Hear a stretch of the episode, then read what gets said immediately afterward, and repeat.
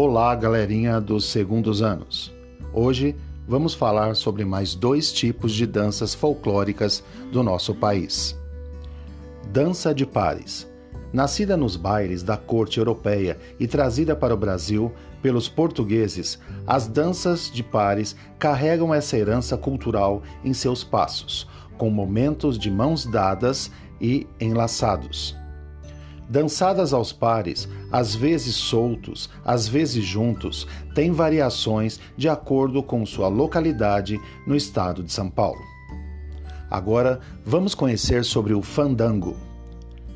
O fandango é uma dança que remonta os passos das festas regionais, dos tropeiros, que em nosso estado se divide em dois tipos específicos: o fandango do litoral e o fandango do interior assim denominada por suas questões geográficas. O fandango do litoral, ou também pode ser conhecido como fandango bailado ou dançado, é realizado por casais que arrastam o pé nos chãos, salta, batem palmas durante a dança, ao mesmo tempo que os pares trocam de lugares na formação circular.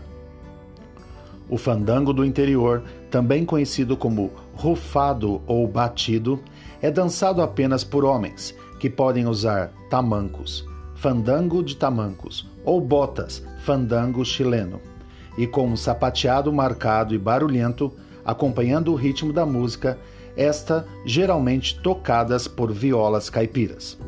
Vale lembrar que o fandango das regiões sul e sudeste do país se difere, e muito, do fandango do norte e nordeste.